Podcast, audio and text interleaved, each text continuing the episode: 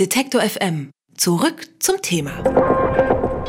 Venedig verlangt künftig ein Eintrittsgeld von Touristen. Das hat die Stadtverwaltung diese Woche beschlossen. Die Stadt ist wie viele andere ein ganz beliebtes Reiseziel und zwar so beliebt, dass sich manche von ihnen Strategien überlegen müssen, wie sie wieder Herr der Touristenströme werden können. Was es da eigentlich für Möglichkeiten gibt und was überhaupt die Gründe für den sogenannten Overtourism sind, darüber spreche ich mit meinen KollegInnen Frieda Römo und Johannes Rau. Hallo ihr zwei. Hallo. Hi. Ja, Overtourism, ich habe gerade das Schlagwort schon gesagt, scheint ein recht neues Phänomen zu sein. Was steckt eigentlich hinter dem Begriff? Also beim Overtourism geht es nicht um eine objektiv messbare Zahl, also so und so viele Menschen pro Quadratmeter erreicht wird und dann kann man von Overtourism sprechen, sondern es geht darum, dass die Infrastruktur an einem Ort äh, von den Menschenmassen überlastet ist. Genau, also das subjektive Empfinden steht da eher im Vordergrund. Also dass man das Gefühl hat, dass zu viele Menschen auf einer begrenzten Fläche sind.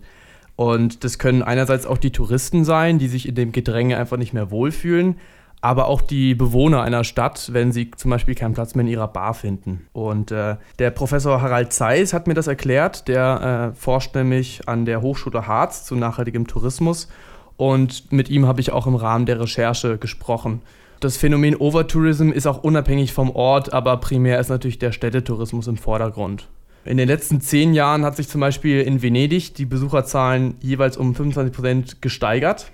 2007 waren noch 21 Millionen Besucher und 2011 waren es schon 30 Millionen pro Jahr und die Tendenz ist weiterhin steigend. Ein deutlicher Zuwachs. Also woran liegt es denn, dass die Entwicklung in den letzten Jahren so stark zugenommen hat?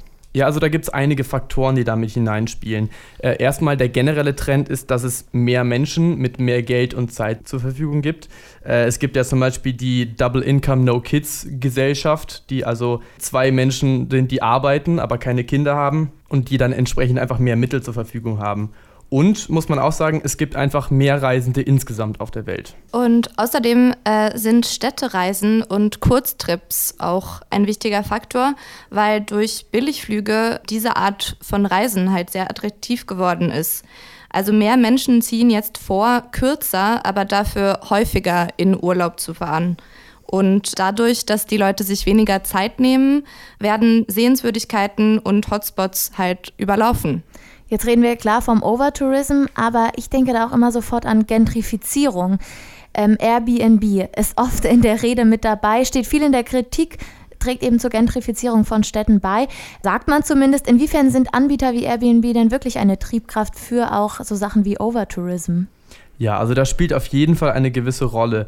Gerade die jüngeren Generationen wollen eher ins angesagte Stadtviertel, äh, aber nicht ins Hotel am Stadtrand. Ähm, aber Airbnb ist da nicht unbedingt der einzige oder der stärkste Faktor.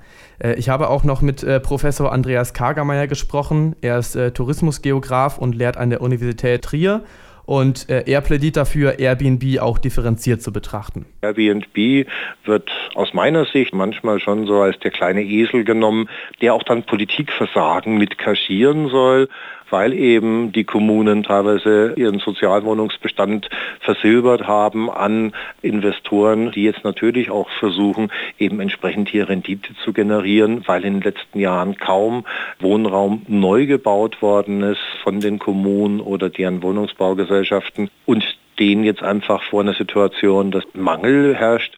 Airbnb ist ein Faktor, ganz klar. Aber es ist jetzt nicht äh, der zentrale Punkt, der die Stimmung so extrem zum Kippen bringt.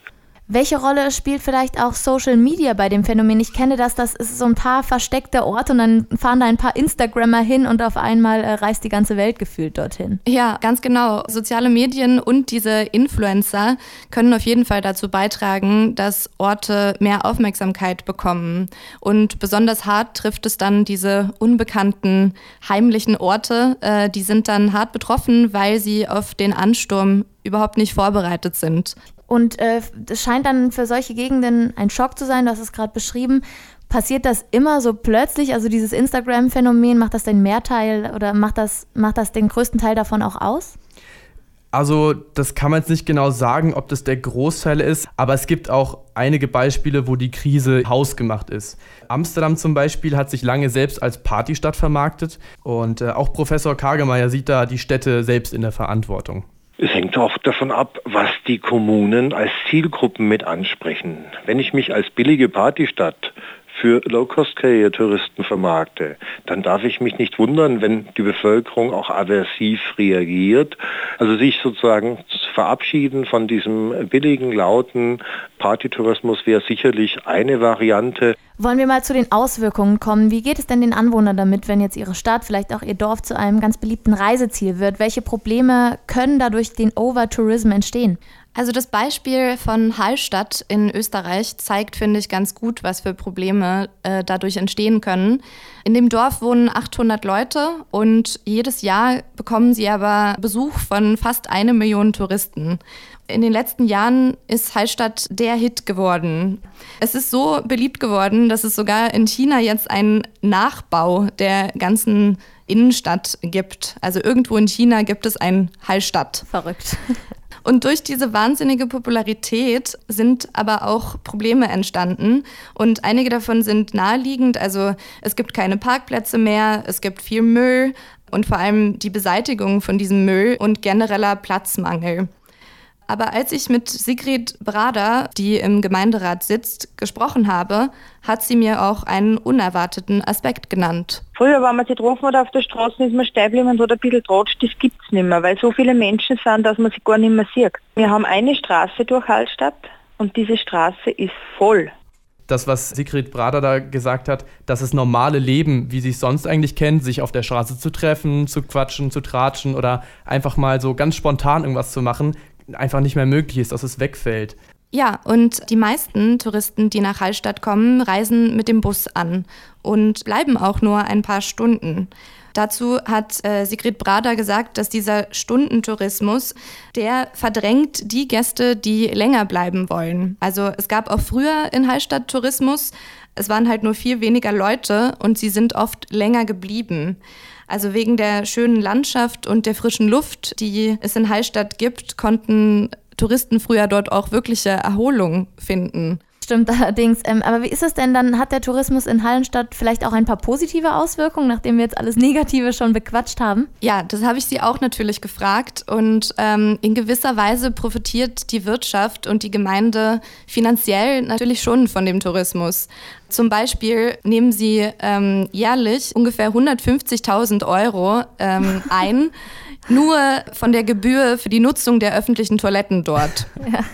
Irgendwie müssen die betroffenen Städte und Gemeinden ja auch etwas dagegen tun. Was, was machen die denn, um den Overtourismus überhaupt einzudämmen? Also jetzt muss man zuerst mal sagen, dass Tourismus an sich nicht schädlich ist. Also ganz im Gegenteil, das ist ja ein riesiger Wirtschaftszweig und die ganzen Touristen bringen ja auch wirklich viel Geld mit, die dann auch die ganze Wertschöpfung und so äh, wieder anheizen. So stelle ich mir das eigentlich auch vor. ja, also der Tourismus ist gut, aber hat halt ungesunde Seiten aber da kann man auch was gegen machen. Also den Städten sind da nicht die Hände gebunden. Und es gibt verschiedene Möglichkeiten, wie man damit umgehen kann. Man kann zum Beispiel die Infrastruktur ausbauen, man kann Touristen gleichmäßiger verteilen, äh, dass zum Beispiel sich an genau diesen Hotspots wie, sag ich mal, der Eiffelturm in Paris oder die Sagrada Familia in Barcelona, dass die einfach nicht mehr so überlaufen sind. Eintrittsgelder, wie jetzt zum Beispiel in Venedig, sind natürlich auch eine Möglichkeit, aber obwohl sich auch Menschen jetzt irgendwie darüber ärgern oder sich wundern, das ist jetzt auch keine krass neue Entwicklung. Also hier in Deutschland zahlt man auch die Kurtaxe für verschiedene Ferienregionen oder man äh, zahlt einen Beitrag für andere Kulturstätten.